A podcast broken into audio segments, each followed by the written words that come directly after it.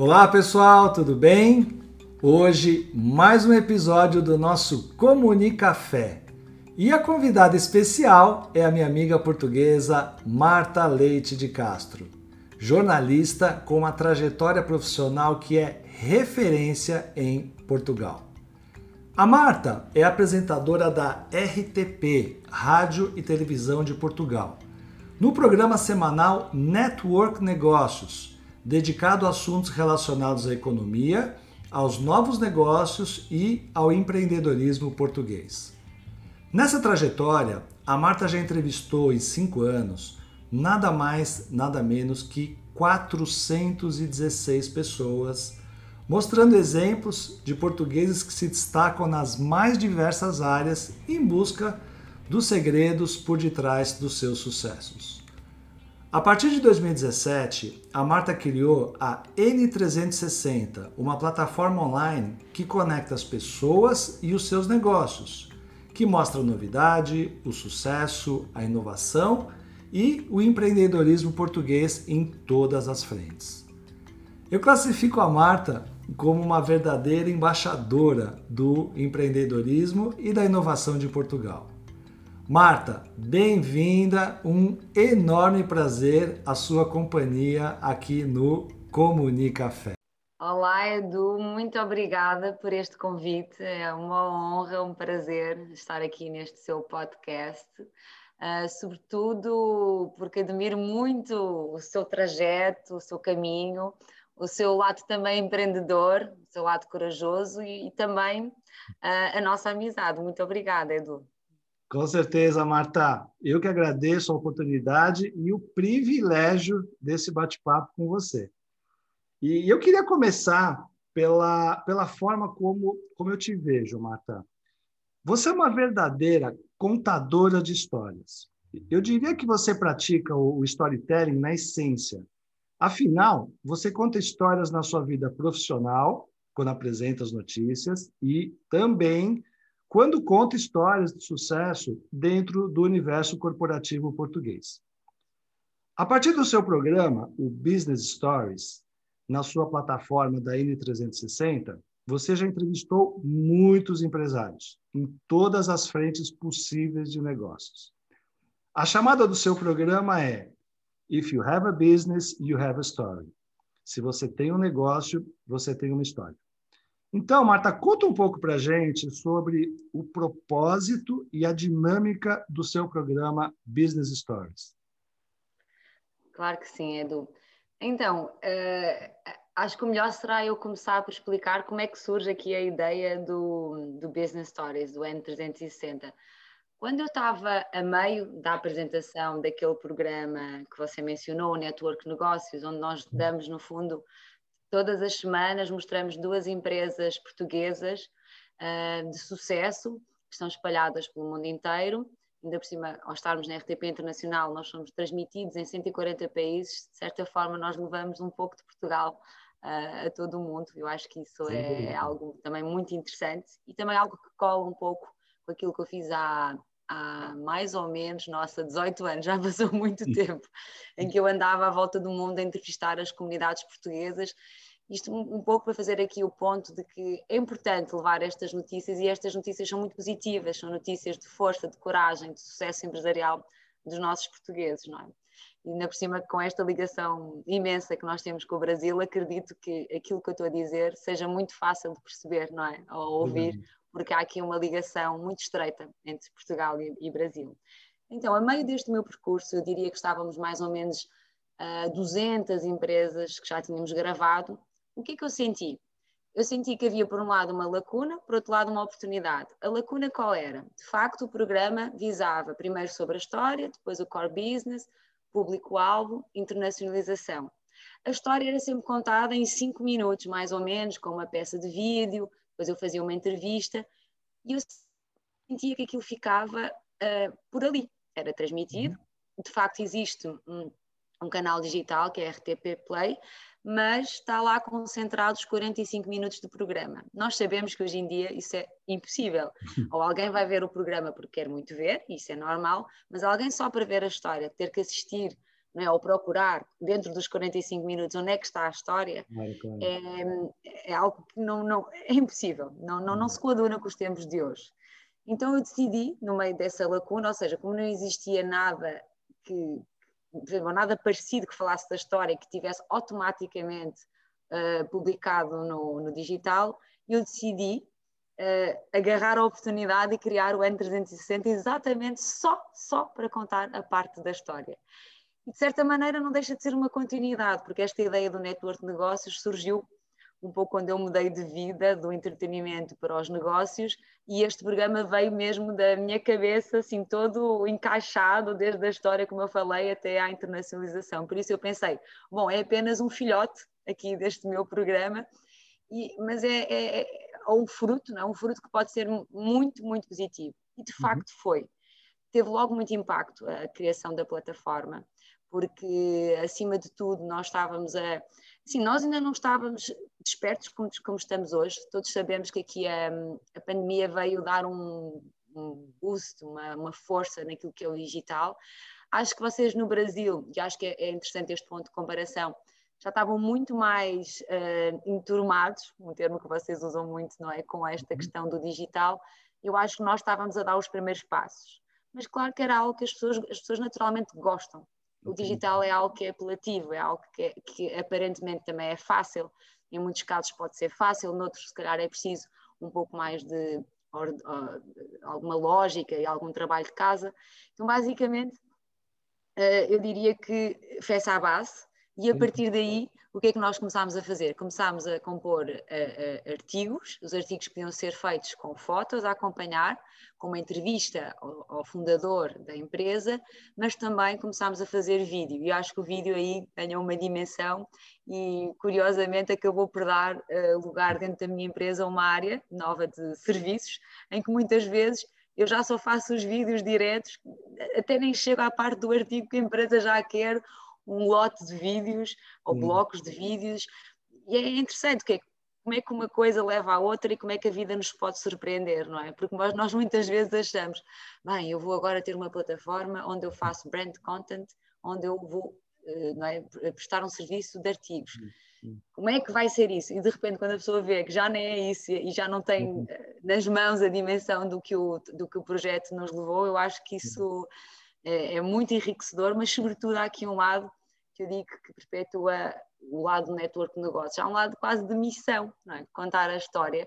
Porque contar a história é contar, no fundo, aquilo que é nosso, ou seja, quando nós contamos a história de um tecido uh, empresarial, corporativo, é aquilo que faz parte não é, da essência de um país. E eu acho que ter esse lado uh, ao mesmo tempo, é, para mim, é fascinante, dá-me dá mesmo muito prazer. Perfeito. Nossa, e é notório como você, você se sente à vontade, né? Você está ali de corpo e alma, e, e, a, e a energia do programa é uma energia muito positiva e eu recomendo muito. Depois a gente vai deixar aqui o, o, o endereço para todos anotarem. E Marta, como, como e por que é que o storytelling pode contribuir para a construção das marcas? Como é que você, você enxerga o, o storytelling e o valor do storytelling para as marcas? Então, o porquê para mim é, é, exatamente porque boas histórias são capazes de despertar o interesse das pessoas. E isso é o mais difícil naquilo que, que é o nosso dia a dia. É, o, que, o, que é que, o que é que algo pode nos fazer parar 10 segundos, um minuto? É o interesse. E o interesse tem a ver com, com tantas outras coisas. É, é, é, é difícil, mas é, é um exercício muito bom. E no fundo, aqui acaba por ser uma estratégia uh, de comunicação, que pode incluir algumas técnicas de persuasão, mas note no sentido positivo, não é persuasão uhum. no sentido, ah, vamos obrigar as pessoas a ver isto, não, é, é quase ver o, o, que é que há de, de fascinante ou de estimulante ou de, uhum. ou de bom que se possa, através dessas mesmas técnicas, mostrar. Para quê? Para contar essas mesmas histórias de modo a cativar o cliente. Porque nós não, não nos podemos esquecer que, obviamente, estamos a falar clientes, não é? As empresas têm produtos, não é? Ou serviços para vender e nós eh, convém perceber que, que, são clientes. E o que é que são clientes? São pessoas. É? E as uhum. pessoas acabam por ser estimuladas uh, ou, ou, ou, ou, terem a sua atenção captada de uma forma que é aquela que é a mais natural do mundo, que é do ser humano e que é através das histórias. Portanto, aqui a questão para mim é passa muito, e essa talvez seja aqui uma questão importante, que é dominar essa técnica requer habilidade. Eu hum. acho que é muito importante muitas vezes recorrermos a pessoas que são, que são profissionais e acho que você também com o seu trabalho com a SOAP sabe muito bem isso, não é? Que é, é muito importante uh, dominar todas estas técnicas da, da, hum. da, da comunicação e, e, e sobretudo, uh, perceber que, é, que é através disso que se pode conseguir a tal capacidade e eficácia em encantar os leitores por meio das histórias. É interessante que uh, o ano que passou, há um livro que foi lançado aqui em Portugal que se chama Ser Digital, foi hum. lançado por duas diretoras de marketing ótimas, uh, excelentes pelo seu trabalho, uh, Carolina Afonso e Sandra Alvarez, e no meio deste livro Ser Digital elas dedicaram um capítulo ao storytelling e, e foi muito interessante porque elas acabaram por me incluir Uh, nesse capítulo a representar o storytelling. Elas mostraram uma série de técnicas e depois fizeram uma entrevista.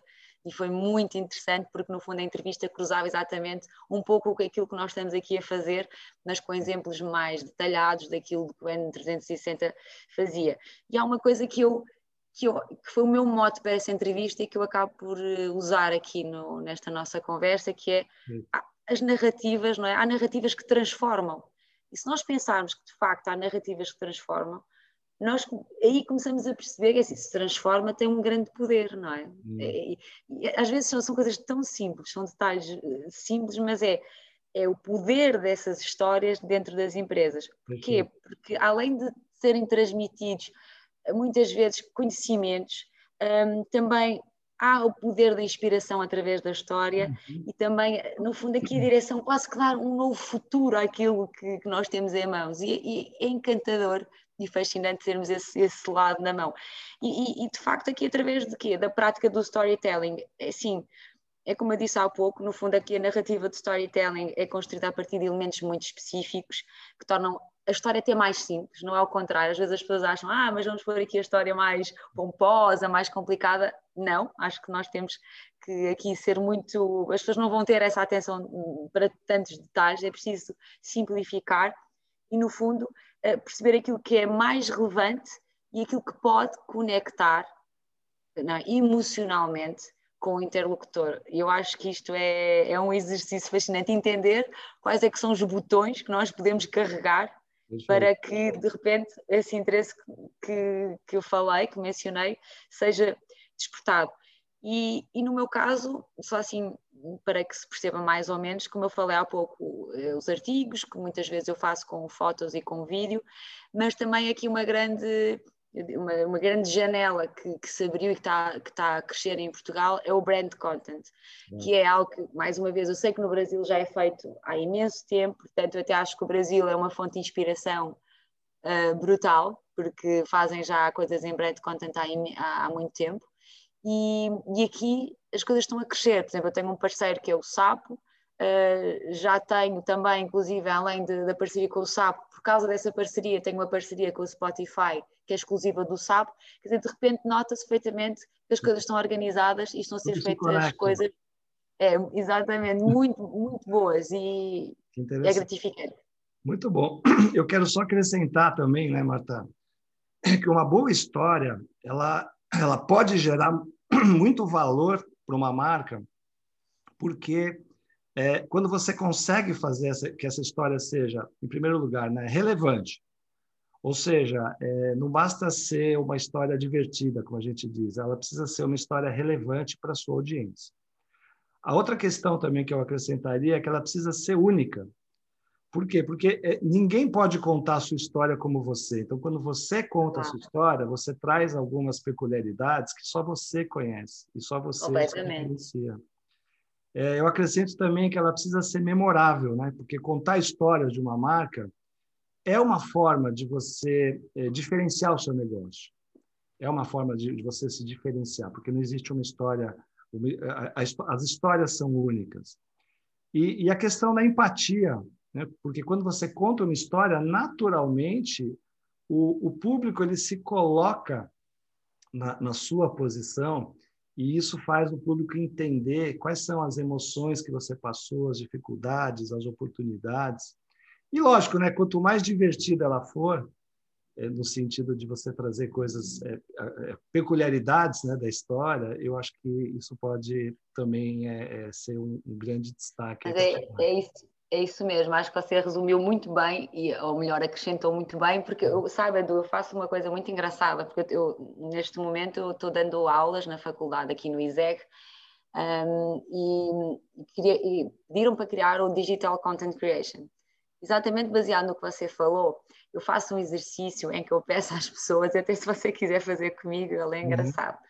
Eu peço, a, no fundo, isto é para executivos, as aulas são, são lecionadas para um público já trabalhador, executivo, uh, daí também de ser bastante interessante, porque nós estamos sempre a aprender também com os alunos e sempre a ouvir uhum. experiências novas, mas o exercício que eu faço é, eu peço aos alunos para fecharem os olhos e peço para se imaginarem a receber a notícia de ganharem o Euro Milhões. E não sei como é que fala no Brasil se é o Euro Milhões, mas é aqui, aqui é o Euro Milhões. É aqui a Mega Sena. É Mega Sena. Então imagina, as caras das pessoas, o sorriso começa a rasgar, a alegria começa a aparecer e começa a haver assim uma gargalhada de fundo, assim quase de alegria emprestada para aquele momento. E porquê? Porque uma história bem contada faz com que o nosso cérebro libere dopamina no sistema nervoso ao ouvir uma boa história.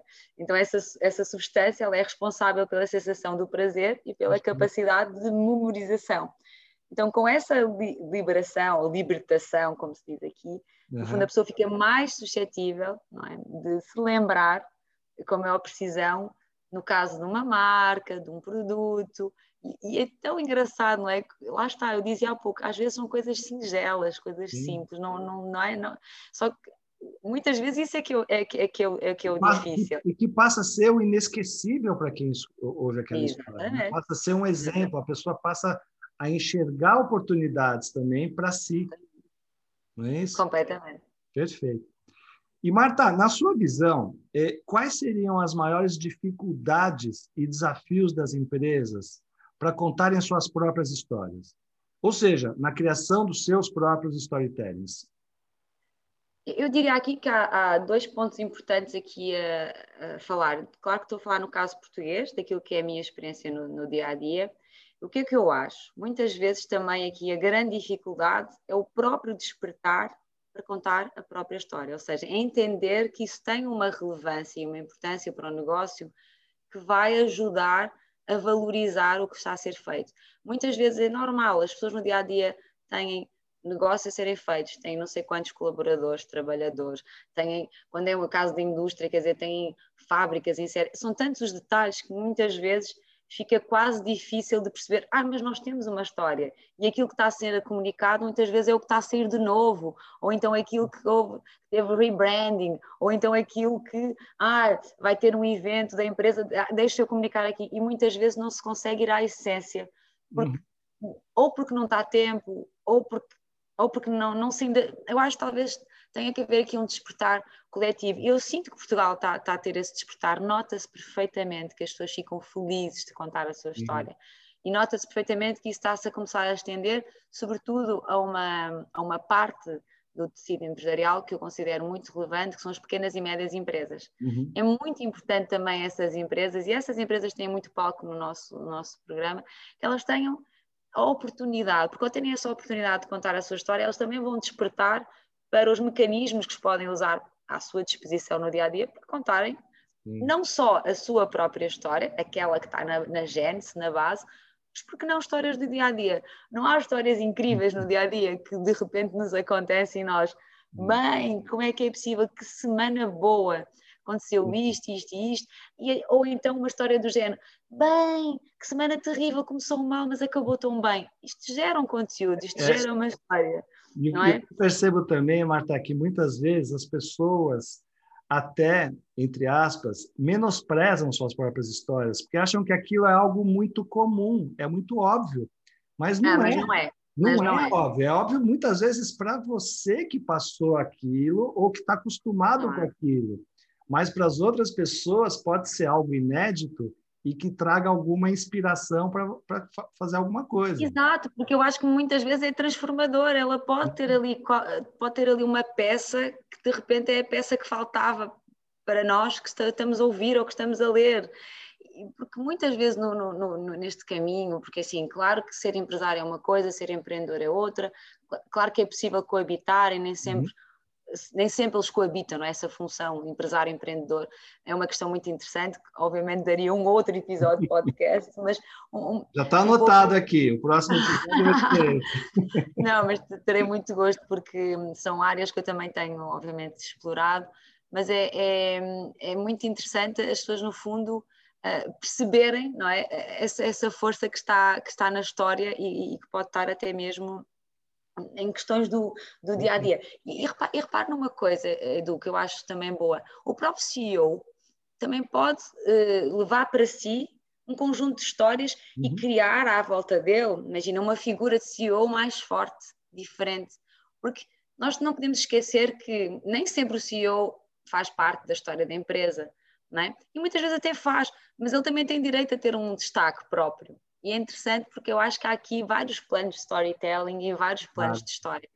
E aí é mais ou menos esse panorama que eu, que eu, que eu gosto de trazer para esta dificuldade começar a diminuir. As pessoas não acharem que storytelling é só contar uma história e ponto. Não, existe uma quantidade imensa de fazer storytelling. Sim.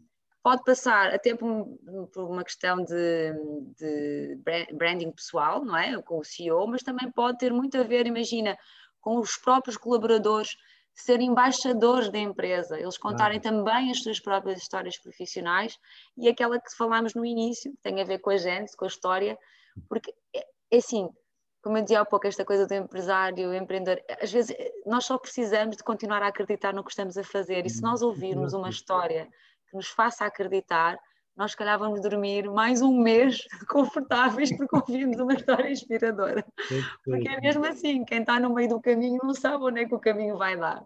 Então é preciso acreditar muito e é preciso, precisamos ser muito inspirados para conseguir fazer o nosso trajeto. Concordo plenamente.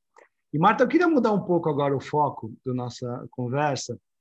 É, poucas pessoas conhecem o perfil e o, e o universo corporativo português como você. Afinal, já foram aí centenas de visitas uh, a empresários portugueses até hoje. Nesse sentido, como que você descreve e sente o estágio atual do universo corporativo português? Eu, eu, diria para ser mais justa, não é? Uma vez que nós estamos a retomar, não é? Que as coisas estão finalmente numa segunda fase de retoma. Eu diria que tivemos uma uma, uma até boa o ano passado, no final, no final do ano, e depois tivemos aqui uma parte muito complicada no início do ano, foi muito dura, foi muito triste, mas de facto agora estamos a, de novo aqui a respirar. O que é que eu gostava aqui de fazer? Talvez aqui um, uma, um paralelo, que é antes disto tudo acontecer, o que, é, qual uhum. era a minha impressão e o que eu sinto que é o que está no ADN neste momento do, dos uhum. empresários portugueses. A vontade de internacionalizar, a vontade de inovar é gigantesca, é, é incrível, é do... Eu tenho tantos exemplos, é, coisas inacreditáveis de casos de inovação, de coisas aparentemente simples, mas que são incríveis no impacto que depois têm no dia a dia das pessoas. E de facto eu diria que essas duas uh, vertentes são aquelas que eu, que eu sentia mesmo, bem, mas a empresa até é pequena, mas como é que é possível? Como é que tem tanta inovação nos processos? Como é que tem tanta inovação no resultado final? Uhum. Como, é, como, é que, como é que uma empresa destas consegue estar em tantos países? É de facto fascinante. Eu diria assim, uh, deixar assim estas duas grandes características que me, me deixam bastante orgulhosa e, e, que eu achava que eram comuns a todos, não era assim uma coisa, ah, 10%, 20%, 30%, não, transversais uh, a praticamente a todos os, os nossos convidados. Depois, o que, o que é que eu posso dizer agora, num outro plano, que é mais o que está a começar a acontecer e que eu acho que é importante também fazer um ponto de situação. É assim, uhum. claro que muitos estão a retomar, ou, outros não pararam, é verdade. Há quem não tenha parado, há quem tenha até melhorado, mas também há quem tenha fechado. Portanto, eu diria que nós estamos naquele momento de sacudir, não é? Uh, como se diz, a farinha, não é? E perceber o que é que vai sobrar ali para pôr no bolo.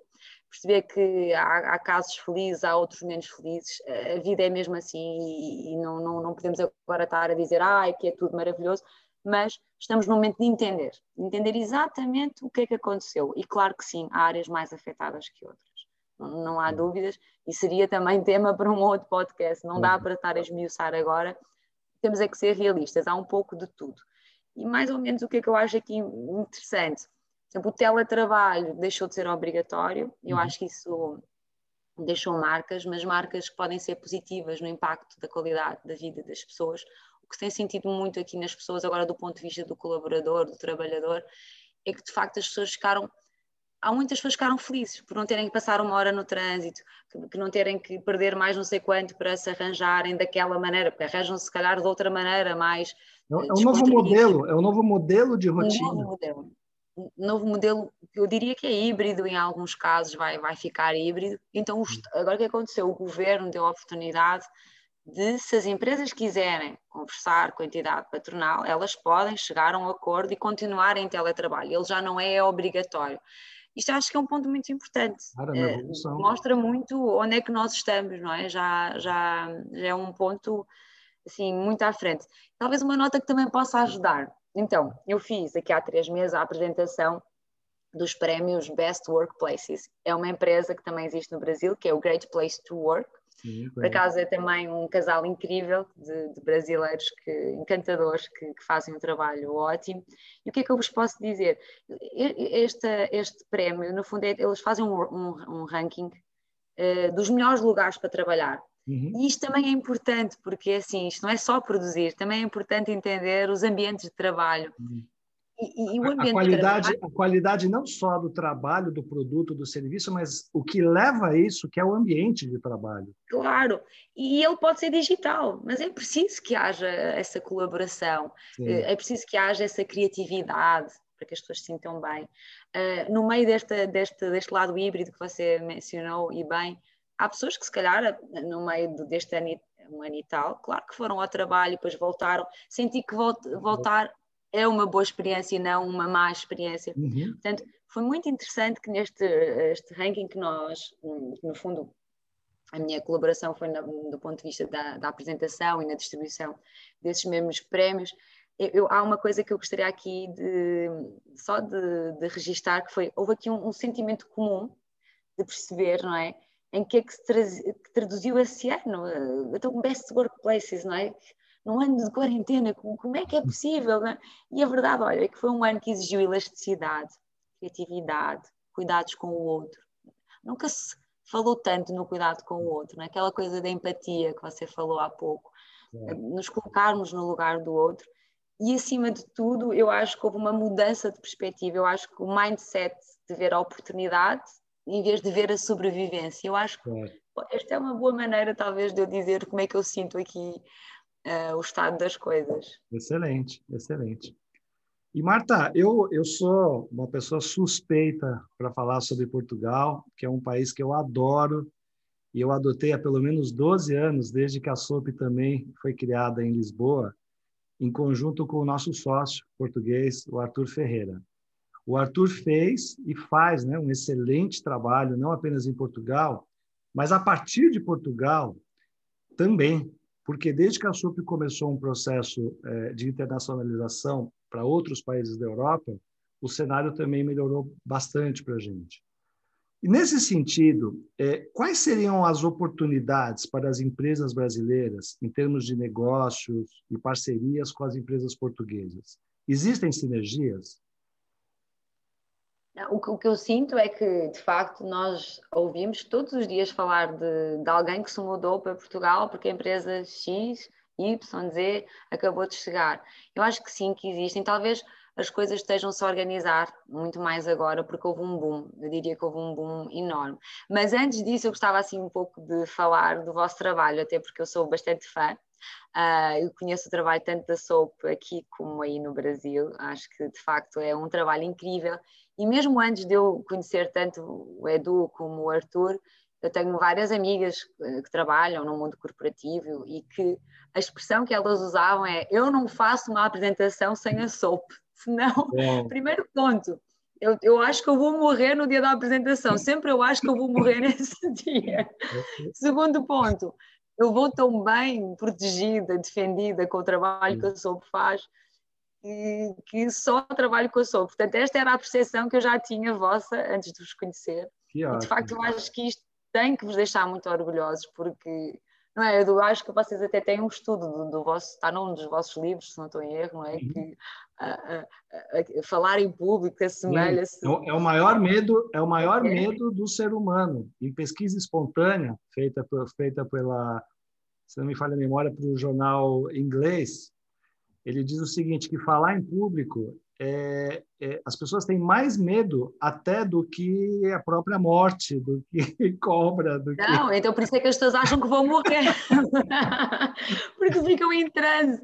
Não, eu acho que isso é, é, é, é inacreditável, eh, porque é, é, muito bom, acho que sentir essa segurança por parte, ter este feedback de pessoas reais que trabalham no dia a dia e que falam assim do vosso trabalho, acho que é algo, algo excelente e também eu, quando me estreiei a primeira vez numa talk, foi feito um trabalho dela sopa, até foi no caso aqui em Portugal com, com o Arthur, Sim. e eu confesso que eu me senti munida de boas coisas para, para triunfar, e confesso que até eu que trabalho há tantos anos, eu trabalho há 20 anos em televisão, até eu senti assim um certo nervoso. E olha que eu não fico nervosa com nada que tenha a ver com câmaras, luzes, ação, estúdio, mas eu confesso, quando eu entrei, eu, ups, ok, é o meu momento, vamos lá. Mas eu estava protegida porque tive toda uma equipa da SOP que me ajudou no storytelling. Que me ajudou, quer dizer, fez o, todo o designer excelente, todo de acordo com aquilo que era o espírito da minha plataforma. Então, bom, só tenho coisas boas a assinalar. Ah, tá vindo de você é um prêmio. É um prêmio para gente. Não, é muito verdade, é muito genuíno. E, e, e, a verdade é que não tem sido só dessa vez que, que, eu, que eu tenho a oportunidade de ver o vosso trabalho. Bem. E, inclusive, eu sei bem aí como funciona a própria Soap Academy, todos os vossos cursos. Eu acho que essas coisas são exemplos, exemplos, porque eu acho que também, não sei se você sentiu isso, Edu, mas olha que eu uhum. Aquilo que vocês fazem na, na, na, na, na academia, né, os cursos. As formações. Acho que vem, vem muito por aí o uhum. futuro das formações. Sim. E muito pelo digital, que é transformar o que vocês dizem claro. em, em, digital, em módulos. Não sei se vocês não estão aqui com uma oportunidade em mãos ainda de disparar mais do que aquilo que vocês já, já faziam. Aguardem, aguardem. Não tenho dúvidas. Marta, esse papo foi muito, muito valioso, né? não apenas para conhecermos aí mais a fundo as oportunidades relacionadas a Portugal, mas também sobre a importância do storytelling para a construção das marcas. Muito, muito obrigado pela sua presença aqui no Comunicafé e eu espero revê-la o mais breve possível aí em Portugal. Esse é o meu maior desejo atualmente. Não, obrigada eu, Edu, pela oportunidade. É sempre bom falarmos e partilharmos de, daquilo que é o nosso dia a dia. Ainda por cima, o meu dia a dia cruza-se com tantos exemplos bons e ainda por cima Sim. precisamos muito nesta fase de, de olhar em frente, é? de nos sentirmos com esperança, inspirados. Portanto, agradeço esta oportunidade e estamos aqui à sua espera. Completamente. Ah, Marta, Marta, deixa eu aproveitar aqui para aqui os brasileiros, principalmente. Qual que é o endereço da, da N360 nas redes sociais para que as pessoas também possam acompanhar no dia a dia? Então é, é www.n360businessstories.com. Ótimo. Mas se pesquisarem só N360 Business Stories, acho que vai logo aparecer a plataforma. E espreitem algo que eu acho que é interessante, que tem, tem feito alguns, algo não, muito sucesso, uhum. que é o Business Woman. Tem já lá a primeira temporada de alguns episódios de mulheres um, de negócios. Tem lá exemplos que eu acho que vale a pena vocês espreitarem. Excelente, excelente. E, e tem também é, muito conteúdo no seu LinkedIn, né? Sim, no meu LinkedIn, sobretudo, sim. Marta Leite Castro, se procurarem no LinkedIn, aí acho que há muitas, muitas novidades. Que bom, Marta. Bom, já está anotado aqui os temas dos próximos podcasts. Isso. Mais uma vez agradeço muito, muito a sua presença e eu também agradeço a presença de vocês aí que estiveram com a gente para mais um episódio do nosso Comunicafé. Um abraço e até a próxima.